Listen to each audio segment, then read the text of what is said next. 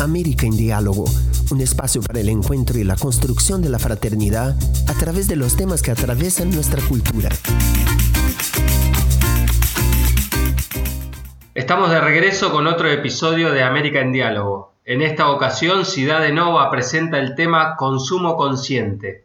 Para tratar este asunto hemos invitado a Joao Bernardo Valentín Casali, abogado, gestor ambiental y máster en economía regenerativa. Es cofundador y Chief Regeneration Officer de la empresa B Iónica, consejero del sistema B Brasil, del movimiento Viva Agua y de Sinaldo Vale. También es iniciador en Future Fit, portavoz de Well, miembro de Catalyst 2030 y de Purpose Economy. Para dar comienzo a nuestra charla, Joao Bernardo Casali explicó lo que entiende por consumo consciente. Siempre es bueno tener en cuenta lo que la expresión significa realmente. En primer lugar, es importante entender qué es el consumo. El consumo es todo aquello que usamos, compramos, en lo que invertimos, bienes, experiencias. Estamos hablando de servicios y productos de cualquier clase. El consumo puede ser tanto comprar una prenda de vestir como un programa de turismo, o incluso comprar nuestra propiedad inmueble. Tenemos la opción de comprar en distintos lugares y nos relacionamos con distintas empresas y organizaciones que ofrecen esos productos y servicios. Consciente, para mí, es un proceso de conexión con nosotros mismos. En primer lugar, conexión con el todo y con la realidad que nos rodea. Digo que es un proceso porque nuestra conciencia está en constante construcción. Ella no es un estado definitivo al cual llegamos y alcanzamos la conciencia. Somos seres vivos que evolucionamos y en cada día de nuestro camino, en cada jornada, aprendemos nuevas cosas y evolucionamos en relación con nuestro estado de conciencia. Entonces, para responder tu pregunta sobre lo que sería el consumo consciente, es cuando ejercemos un proceso de preguntarnos, de cuestionarnos cuándo estamos consumiendo algo, sobre si es responsable o no consumirlo, qué tipo de producto o servicio es mejor para el planeta o menos dañino para un grupo de personas. Para mí no existe una respuesta única sobre lo que es el consumo consciente, pero es importante que la persona busque siempre opciones más saludables para el ecosistema, para el planeta y para la comunidad, como un todo. Hablar de consumo consciente es hablar de romper con paradigmas culturales. En ese sentido, Joao Bernardo Casali explica qué considera fundamental en ese proceso de construcción de un nuevo paradigma de consumo que respeta la vida del planeta. Creo que ya hemos evolucionado mucho. Yo soy un verdadero optimista por naturaleza y tengo conciencia, noción de la realidad histórica que hemos vivido en el pasado y cómo nuestro proceso de educación ambiental, de educación social, ha mejorado. Nosotros ya hemos vivido atrocidades históricamente, ya hemos vivido el proceso medieval, ya hemos vivido la lógica de la esclavitud, en definitiva, para mí, situaciones muy opresoras. Pero está claro que todavía hay mucho para evolucionar y es en ese espacio de transformación donde trabajamos hoy en día. Creo que algunos paradigmas importantes que deben ser cuestionados y rotos son, en primer lugar, restablecer la conexión con la naturaleza.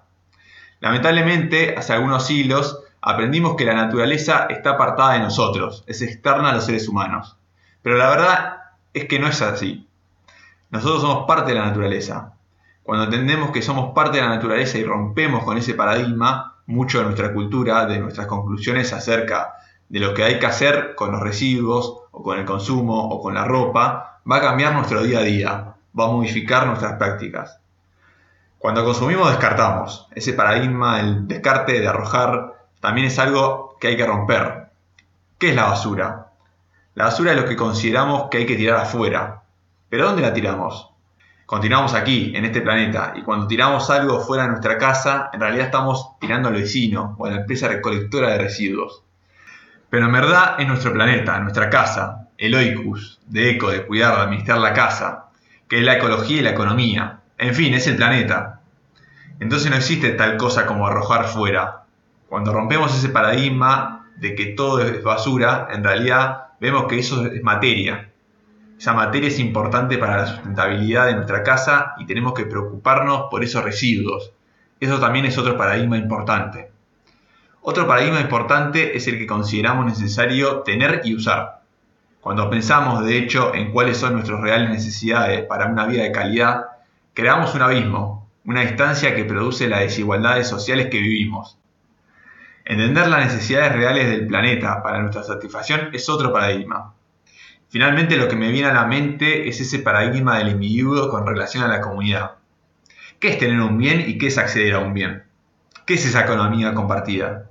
¿Necesito un auto para mí, para trasladarme yo solo? ¿O necesito un transporte que me lleve de un lugar a otro? En mi opinión, necesitamos tener acceso a un transporte que nos permita trasladarnos, pero no necesariamente precisa tener la propiedad de un vehículo. Esto vale para cualquier bien, eso vale también para la moda, Felizmente existen muchas tiendas, muchos mercados de segunda mano donde las personas empiezan a compartir cosas que ya fueron producidas o reutilizar recursos. Ese paradigma de tener acceso a algo y compartirlo también es importante que llegue al consumo consciente. A pesar de lo que todavía es necesario superar, para Joao Bernardo Casali hay experiencias positivas en lo que respecta a la construcción de una cultura favorable al consumo consciente. Están sucediendo muchas cosas buenas. Yo menciono aquí al movimiento B, a las empresas B. Actualmente en Brasil existen 220 empresas B certificadas, que son negocio de impacto, muchas de ellas completamente conectadas con la gestión de los residuos del consumo. El trabajo de los recicladores en Brasil, especialmente de aluminio, es un ejemplo para todo el mundo. Nosotros reciclamos más del 99% de las latas de aluminio. Ese es un verdadero ejemplo de triple impacto positivo, porque más allá de ocuparnos de, reutilizar, de reciclar ese aluminio, estamos generando un flujo económico para la sociedad y estamos generando ingresos para esos recicladores que viven gracias a ese trabajo ambiental. Es un servicio ambiental el que realiza. Nada más justo que exista un pago por esos servicios ambientales de gestión de residuos. Dentro de mi propia experiencia, un proyecto fue el que lideré conjuntamente con otros, llamado Norona Plástico Cero. Fue muy lindo ese proyecto, porque fue en la isla de Fernando de Norona, le dio visibilidad a esa isla, una isla tan icónica y simbólica para nuestro país, tan buscada por aquellos que quieren visitarlas, y se convirtió en el primer territorio que prohibió el uso de plásticos descartables en América Latina, inclusive después de una expiración de las Islas Mauricio. Hicimos esto por invitación de la administración de Fernando de Norona, del ayuntamiento, que forma parte del gobierno del estado de Pernambuco, en conjunto con la sociedad civil, con los habitantes, los nativos locales. Un proyecto que fue ejecutado por empresas conscientes, negocios de impacto, empresas B. Son varias empresas que se unieron para promover esas acciones de educación ambiental, que consiguieron promover esa innovación de política pública.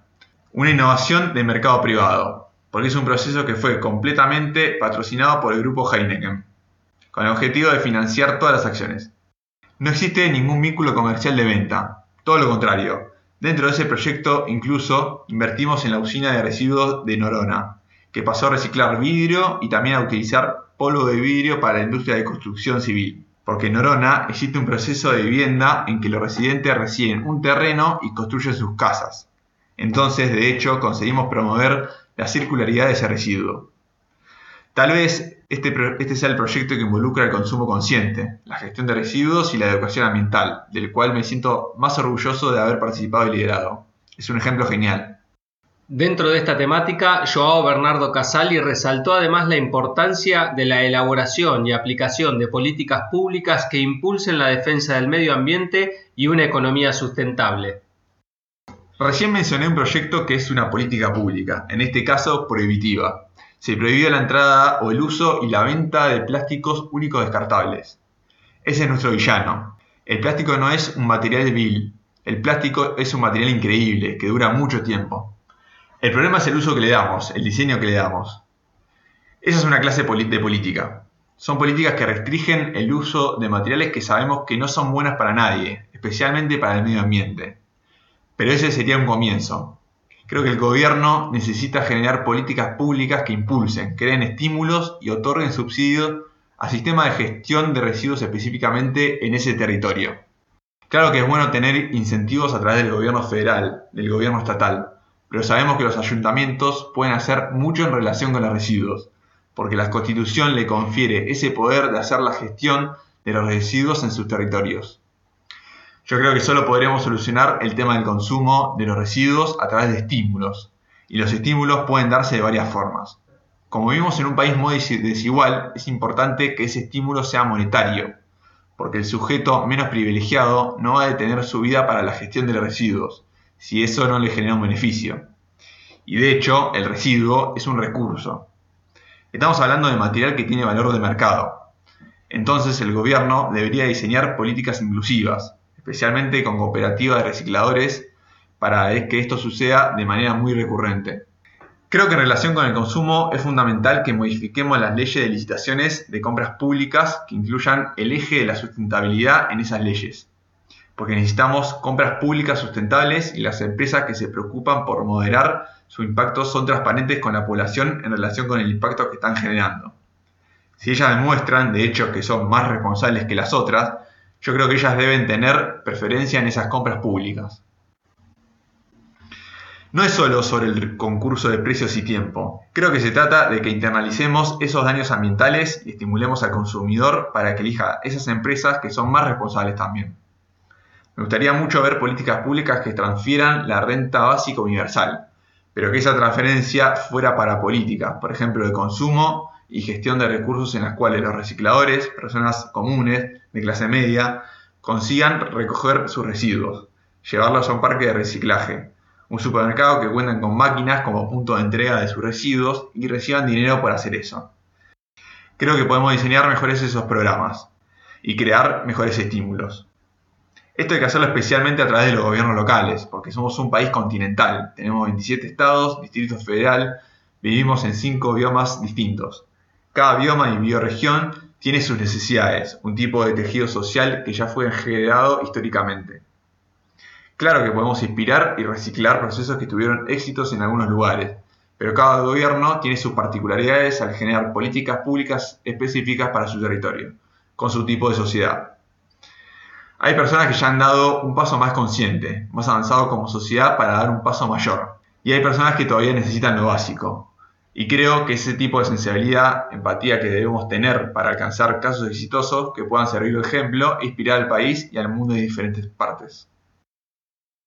Este fue un nuevo episodio de América en Diálogo cuya producción en esta oportunidad fue por cuenta de Cidade Nova Brasil. La presentación fue de Luis Enrique Márquez. América en Diálogo es un proyecto de colaboración de las ediciones de Ciudad Nueva de América Latina y el Caribe. Diálogo es una producción de Ciudad Nueva Latinoamericana y Caribeña. Muchas gracias y hasta la próxima.